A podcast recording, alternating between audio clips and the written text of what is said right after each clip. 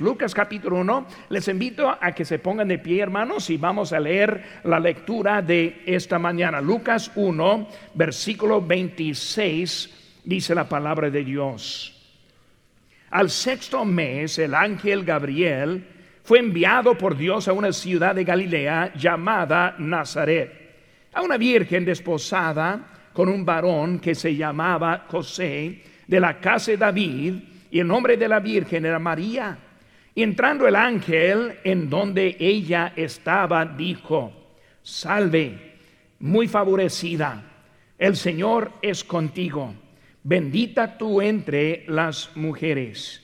Mas ella, cuando le vio, se turbó por sus palabras y pensaba, ¿qué salutación sería esta? Entonces el ángel le dijo, María, no temas porque has hallado gracia delante de Dios.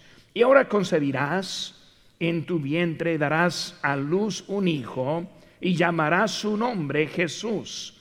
Este será grande y será llamado Hijo del Altísimo.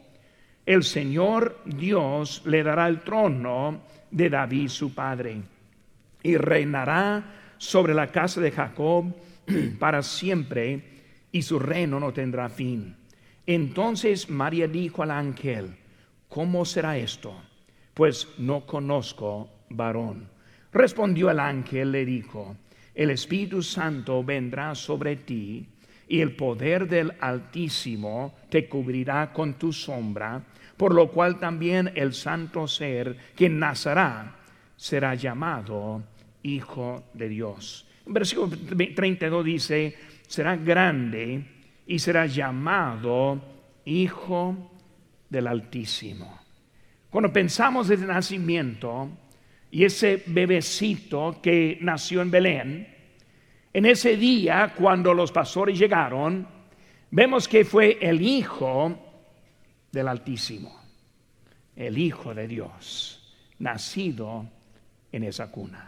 Hacer una palabra de oración antes que veamos ahora su palabra en ese día. Padre Santo, gracias te damos por el privilegio de estar aquí en tu casa. Señor, te pido que tú nos enseñes. Ayúdanos, Señor, de entender más de ese niño y aplicarlo más a nuestras vidas. Gracias por lo que has hecho y por lo que harás en nuestra vida. En tu nombre precioso lo que te pedimos. Amén. Pueden tomar asiento, hermanos. Hijo del Altísimo.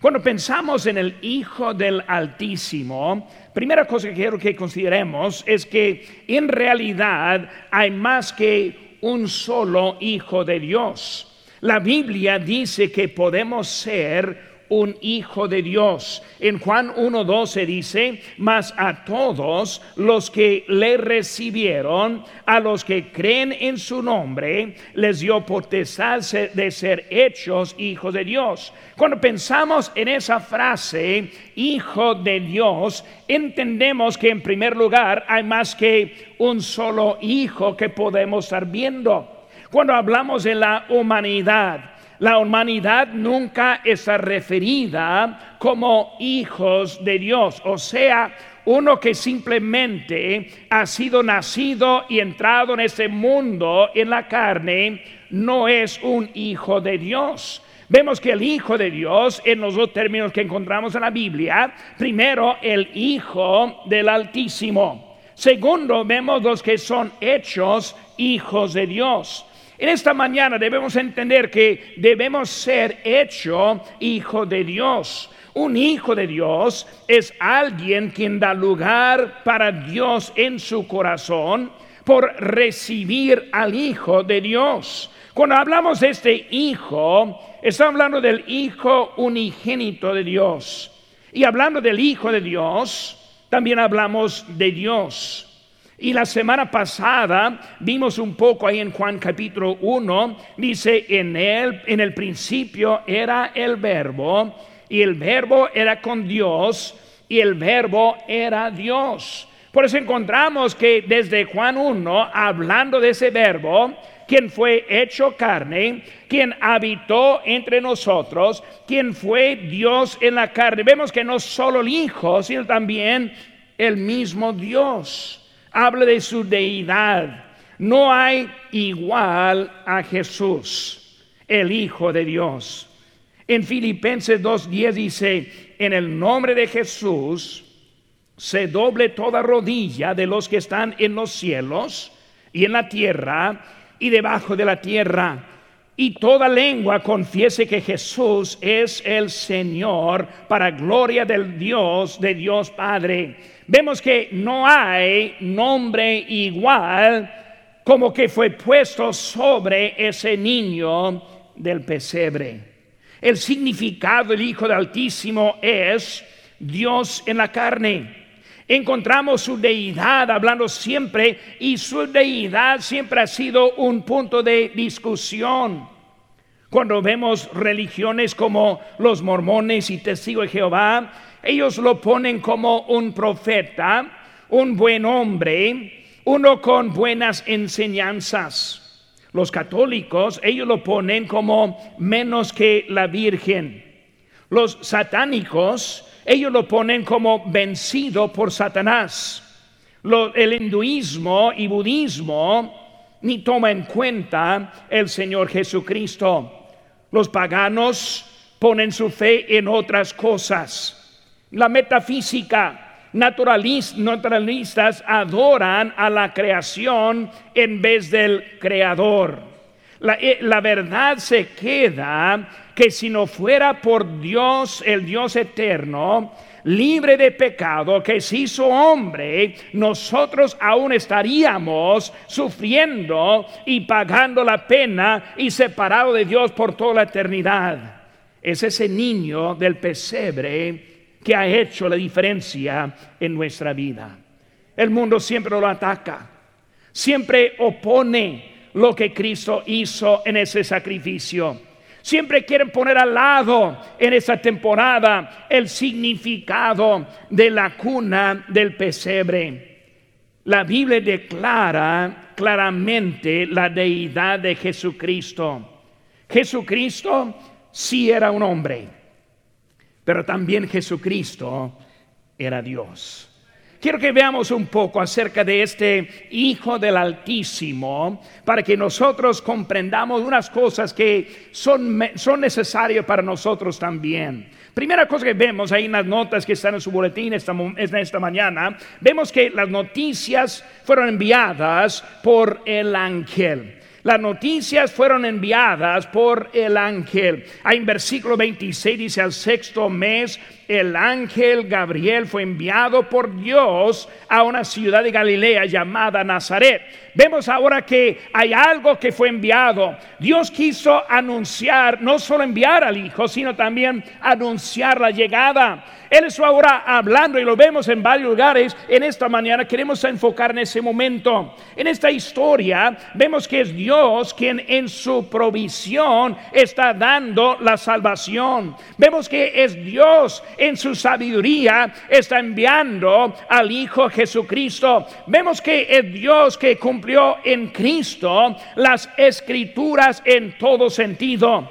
Pero saben que hermanos, nadie, si nadie sabe nada, ese, no hay nada que para aprovechar de ese sacrificio. Vemos que empieza con Dios enviando el ángel para que ese ángel anunciara acerca de Cristo. El inciso A, vemos que el ángel enviado, el ángel enviado. Cuando hablamos de ese ángel, es un mensajero específico. Vemos que Dios nos da el nombre de ese ángel, Gabriel. No cualquier ángel, sino uno específico, a un lugar específico. Vemos que está declarando que está en Nazaret. Por eso Dios ahora está dando algo a una persona específica, un lugar específico y también con un mensaje específico no solo lo que sea, sino diciendo exactamente lo que Dios estuvo diciendo y luego también a una persona específica. Vemos con Dios no hay casualidades. Con Dios es nosotros debemos entender que estamos en este momento escuchando el Evangelio para aplicarlo a nuestras vidas. Está aquí en este momento para escuchar su palabra y aplicarla para mejorar nuestro camino con Cristo. Es algo específico. Llegando esta mañana, Dios te ve. Más que nos ve, Él te ve. Él está interesado más que en todos en esta mañana, sino en ti. Él quiere hacer algo en tu vida en este día. Lo vimos en la vida de Zacarías, recordando cómo él se hizo mudo, ese por no tener la fe. Vemos también en José, en Mateo 1:20, dicen, pensando él en esto, y aquí un ángel del Señor le apareció en sueños y le dijo, José, hijo de David, no temas recibir a María tu mujer, porque lo que en ella es engendrado del Espíritu Santo es. Vemos ahora que es algo importante y él está enfocando en ellos. En capítulo 2 vemos a los pastores, vemos también a los reyes magos. Vemos este, hasta también con María la Virgen. Vemos que ahora que Dios está enviando a alguien, por eso primero vimos el ángel enviado. Segunda cosa que vemos, inciso B, entrando el ángel. Ahora vemos aquí en versículo 28 en ese texto dice, y entrando el ángel en donde ella estaba. Ahora, vamos a ver la importancia no solo llevar el mensaje, sino entrando al lugar necesario con ese mensaje. Es más que tener el mensaje, es más que anunciar el mensaje, sino también es importante entrar al lugar de, de importancia con ese mensaje. Ser enviado no es suficiente. Nosotros que somos creyentes en Cristo, somos enviados. Pero es más importante que simplemente ser enviado, sino hay algo específico en ese lugar. Hay que entrar. Entró en el lugar en donde estaba María. Y hablando de un lugar específico, hablando de Nazaret, vemos ahora que es aún más específico cuando está hablando de una casa. Pues no solo el ángel fue a Nazaret, pero sino que llegando a Nazaret a una casa. Importante que entendemos que Dios nos da un mensaje específico para este mundo. Tenemos una tarea específica en donde llevar ese mensaje. Y en esa tarea hay gente específica que necesita escuchar lo que Dios está diciendo, anunciar. Debemos anunciar a este mundo. En Isaías 2.11 dice, alcen la, alcen la voz el, el, desierto y desde la cumbre del monte den voces de júbilo hasta gritarlo en todo ese mundo. Es necesario entrar con ese mensaje. Vimos ahora el ángel enviado. Vimos también que entró ese ángel. Y luego en inciso vemos que llamarás su nombre Emanuel. Llamará su nombre Emanuel. En Mateo 1:23 dice, he aquí una virgen concebirá y dará a luz un hijo y llamará su nombre Emanuel, que traducido es Dios con nosotros. Otra vez estamos viendo algo bien importante está sucediendo. El Hijo de Dios está llegando a este mundo el mensaje va a hacer algo alrededor de él. La salvación a toda la humanidad. Y ahora después de dos mil años nosotros recibimos ese mismo mensaje dado en ese tiempo. Emanuel. ¿Quién es Emanuel? Dios con nosotros. Emanuel, Dios alcanzando a nosotros. Emmanuel, Dios con deseo para usted mismo.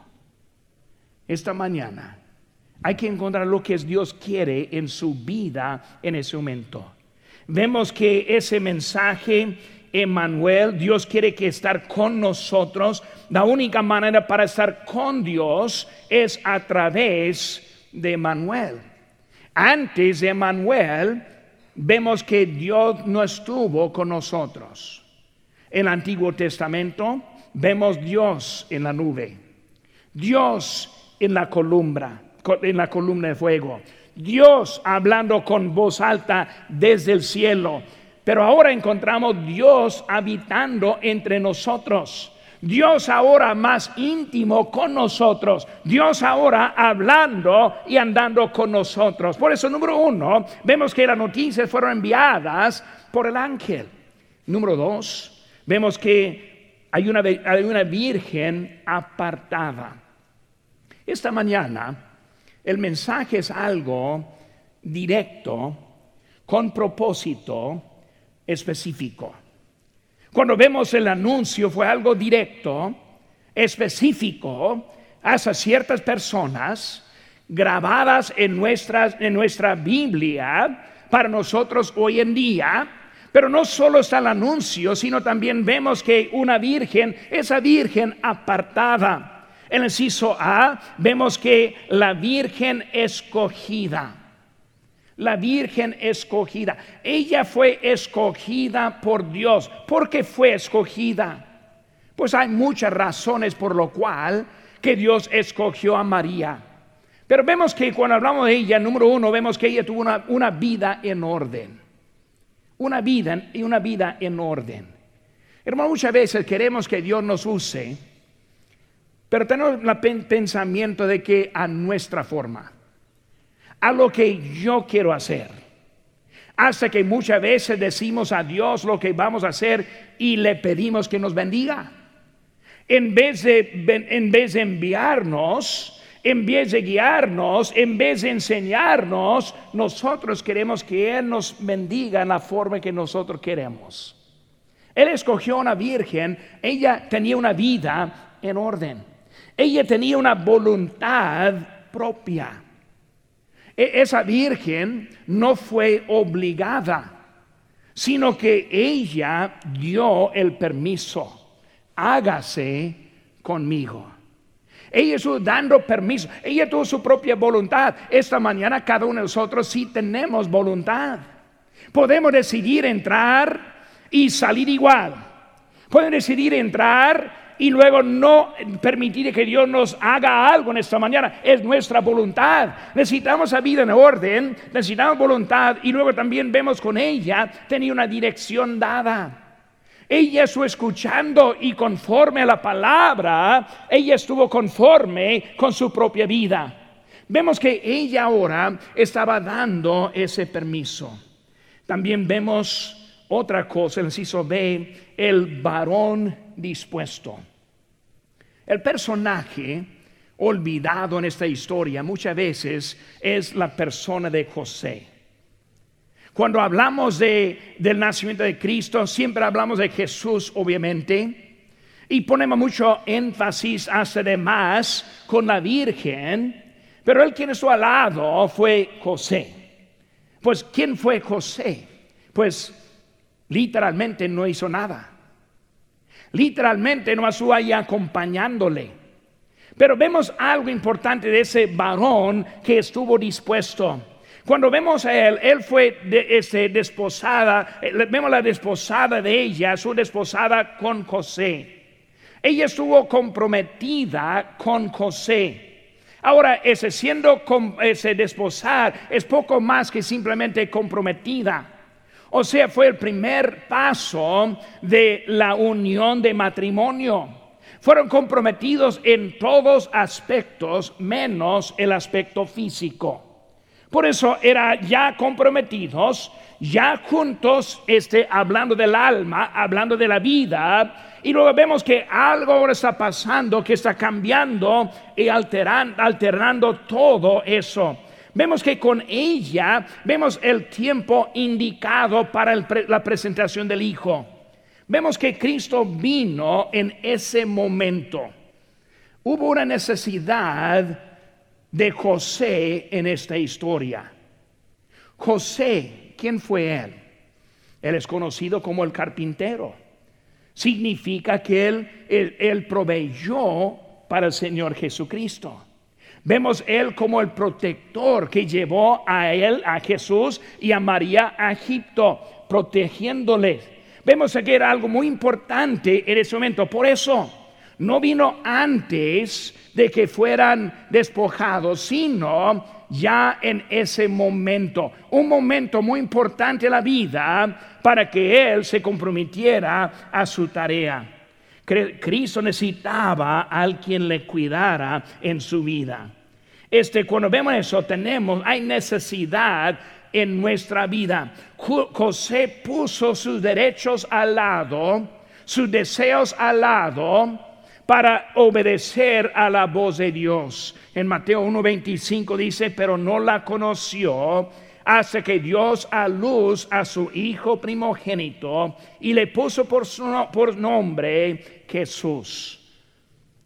No la conoció, no la recibió en la forma física, sino que la tomó y la cuidaba hasta que fue nacido ese niño. Vemos, hermanos, que José fue alguien, un varón dispuesto. En el inciso C vemos la victoria en la obediencia.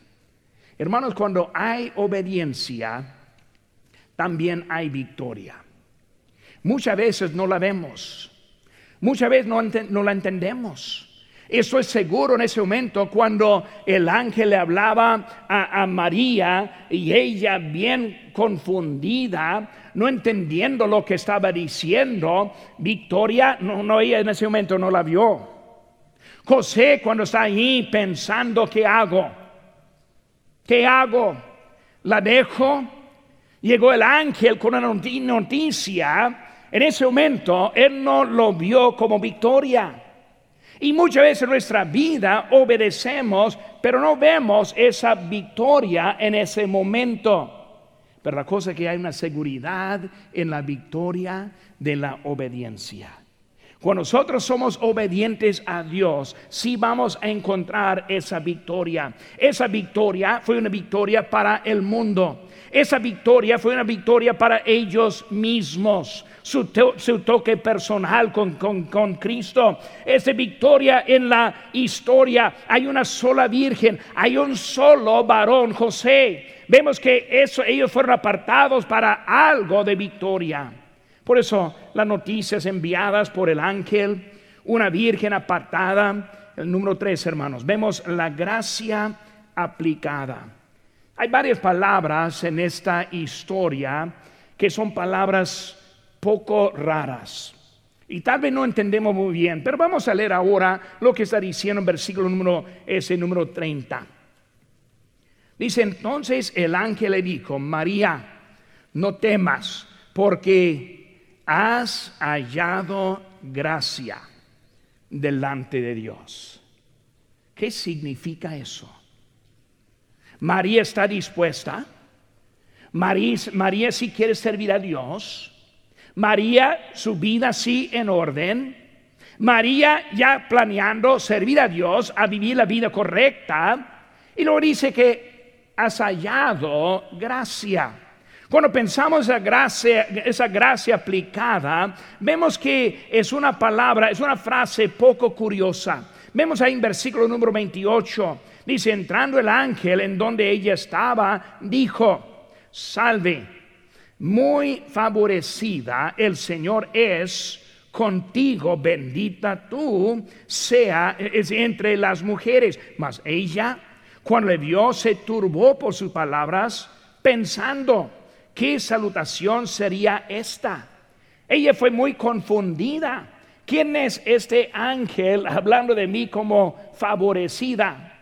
Hablando de mí como bendita. ¿Quién es este ángel hablando de gracia que he hallado? No entendió mucho lo que estaba viendo en ese momento. Cuando pensamos en esa frase, vemos que la gracia que significa favor no merecido. Para ella, ella tuvo la bendición de presentar el Hijo de Dios a este mundo.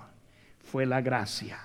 La gracia, un poder sobrenatural que nos es dado en nuestra vida. Y lo vemos en la vida de María. María este gracia has hallado en traer el Hijo de Dios a este mundo, de ser mamá, de ser mamá de Jesús. Vemos que ahora es algo de la gracia que fue aplicada. Inciso A. Vemos el primer personaje que habla de la gracia es Noé. Noé halló gracia. Génesis 6:8, pero Noé halló gracia ante los ojos de Jehová en un tiempo de juicio de todo el mundo. En un momento cuando la humanidad necesitaba a alguien para rescatar esa situación. Dios ahora dispuesto a destruir a toda la humanidad, pero Noé halló gracia. Esa gracia preservó la vida hacia nosotros hoy en día nos da la vida. ¿Por qué? Porque Noé fue uno que agradó, a Dios en ese momento. La gracia. Por eso él halló gracia que salvó la humanidad. Vemos también en sobre Pablo. Él halló gracia.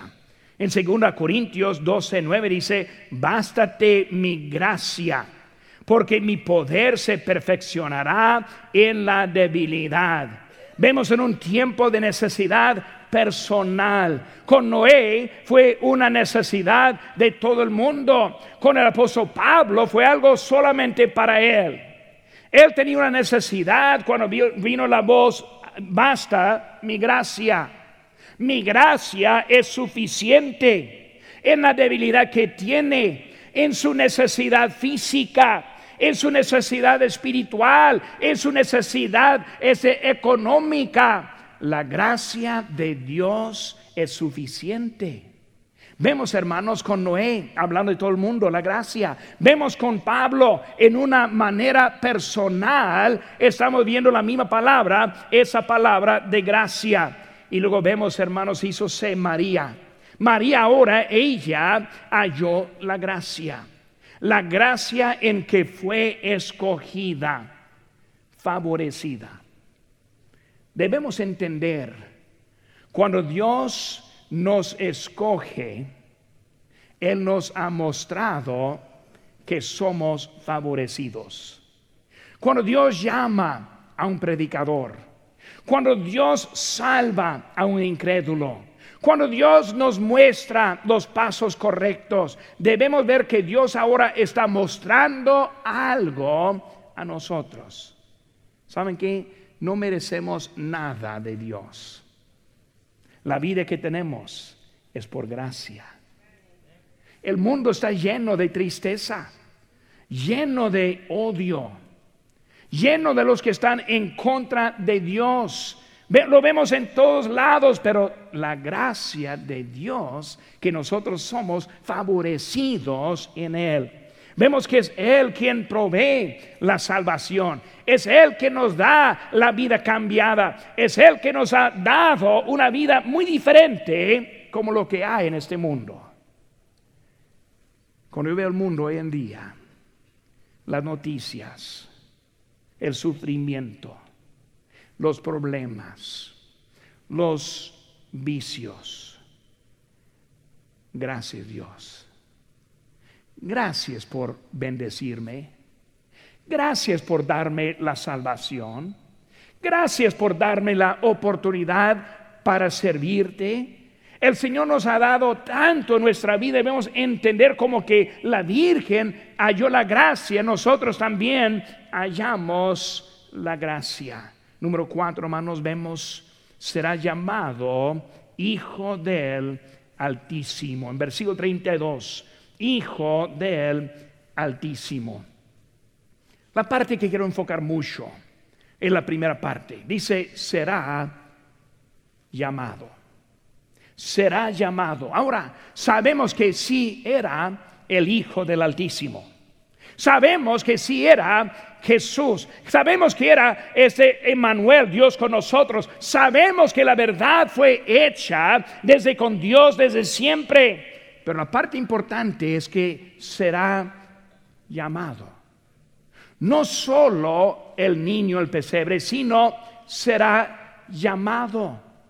Aquí estamos esta mañana para llamar. Está aquí para anunciar lo que Cristo ha hecho en nuestra vida. El inciso A, vemos la descripción. ¿Quién fue ese niño? Ahí en versículo 32 dice la Biblia, este será grande, será llamado Hijo del Altísimo, y el Señor Dios le dará el trono de David, su padre.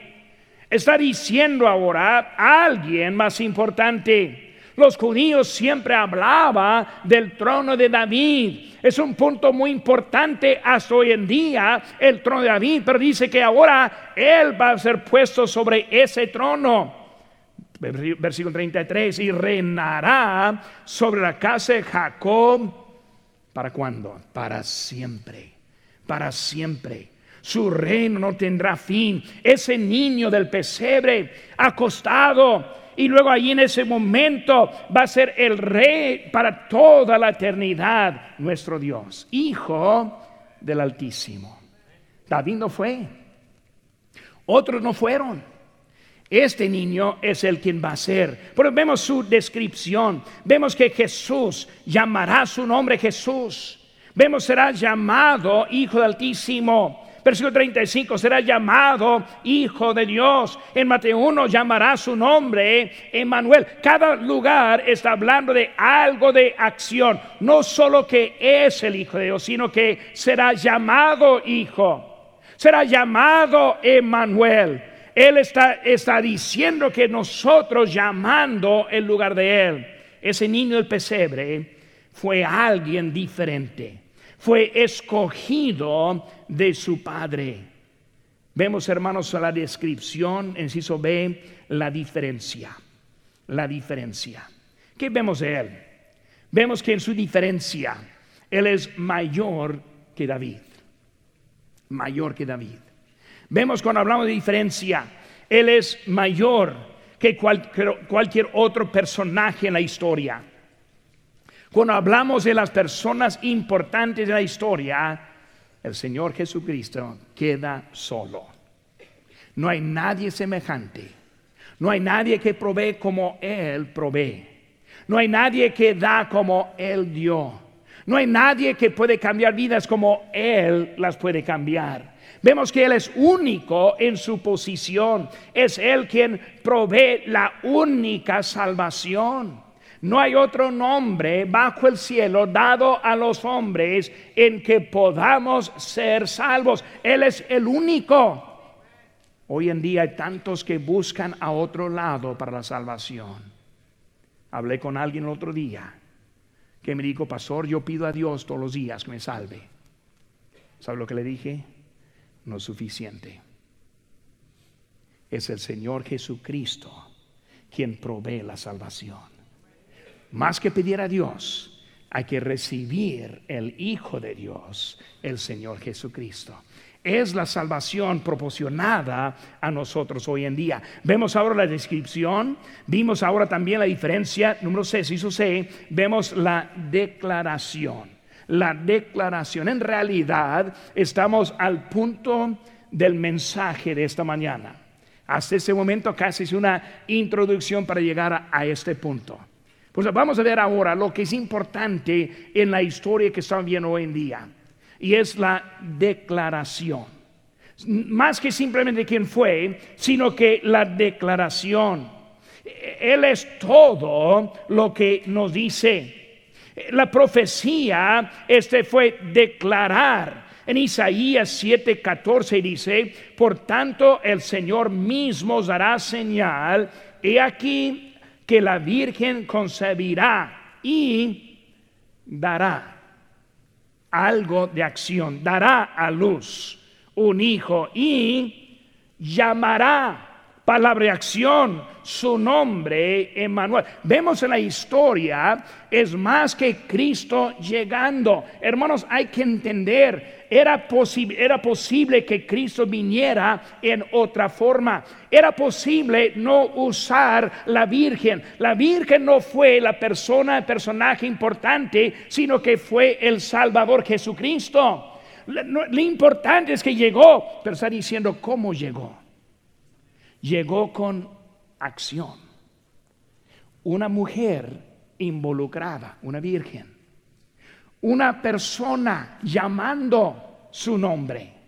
No solo es su nombre, sino ese nombre también llamado. La manera ese que respondía la gente describe quién fue. El sumo sacerdote en Marcos 14, 61 dijo, ¿eres tú el Cristo? el Hijo del bendito, está hablando acerca, entendiendo que ese niño es alguien diferente. Vemos ahora también en Tomás, Tomás dijo en Juan 20 y 28, entonces Tomás respondió y le dijo, Señor mío y Dios mío. Está hablando quién es el Señor, hermanos, más que quién es, sino que es Él quien fue declarado. ¿Por qué tenemos la obra en esta tarde? Para declarar lo que es o quién es el Señor Jesucristo. ¿Por qué estaban predicando en ese momento? Para declarar quién es el Señor Jesucristo. ¿Por qué salimos el jueves el sábado para tocar puertas? Para declarar quién es el Señor Jesucristo. ¿Para qué venimos aquí al culto? Para escuchar la declaración del Hijo de Dios. ¿Para qué vamos a los grupos de crecimiento? Para que el Maestro declare el Señor Jesucristo. Nuestra vida está prestada para declarar debemos declarar el nombre de Jesús. ¿Cómo comienza? Comienza por recibir el Señor Jesucristo. Dice en Romanos 10, hay que confesar con la boca. ¿Qué es eso? Declarar que Cristo es el Señor, mayor que todo, el único camino a la salvación. En esa declaración recibo a Cristo como mi Salvador personal. Es vida eterna, para siempre. Un día, los que tenemos Cristo en el corazón, pasaremos toda la eternidad con Él. ¿Por qué? Alguien nos declaró y nosotros lo declaramos el Hijo de Dios. Esta mañana Quizás alguien aquí que no ha declarado a Jesucristo. Muchos dicen algo así. No, pues pastor, yo lo recibo todos los días. No, hay que declararlo. Es diferente. No, pues yo pido perdón todos los días. No, hay que declararle. Es más importante. Eso es la vida eterna que recibimos. Si acaso es alguien aquí que tiene dudas, que está diciendo, pastor, no sé según mi salvación. Tenemos un, alguien quien puede hablar bien claro de lo que le falta. Declarar. Creyente en Cristo. ¿Está declarando? ¿Está usando su boca para nuestro Dios? ¿Está declarando?